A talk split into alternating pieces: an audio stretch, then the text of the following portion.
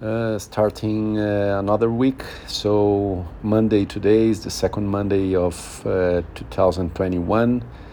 And uh, in this beginning of the year, uh, the hot topic for me, the big point of attention is recovery.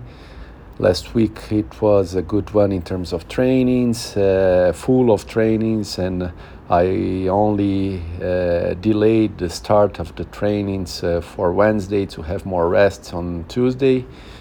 But uh, training still yesterday, uh, but feeling okay. Yesterday, a bit of a uh, higher intensity in, in the run, so the combination of swim and run I pushed the run at the end, uh, but feeling good.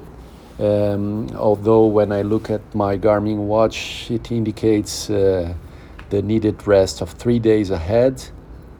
And uh, when I look today morning, uh, it again indicates that the quality of my sleep last night was no good.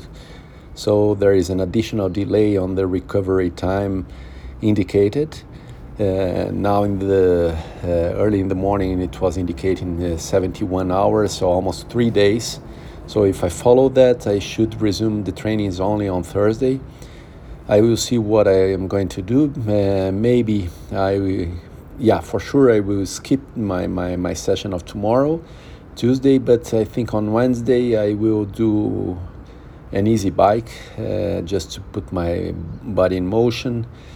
And let's see but anyway, for sure, this is a topic to, to, to tackle in my plan. And the recovery thing, also looking at uh, some uh, uh, medical advice in the sports area to see how to, to, to improve the thing on recovery. But overall, feeling good. My body is okay.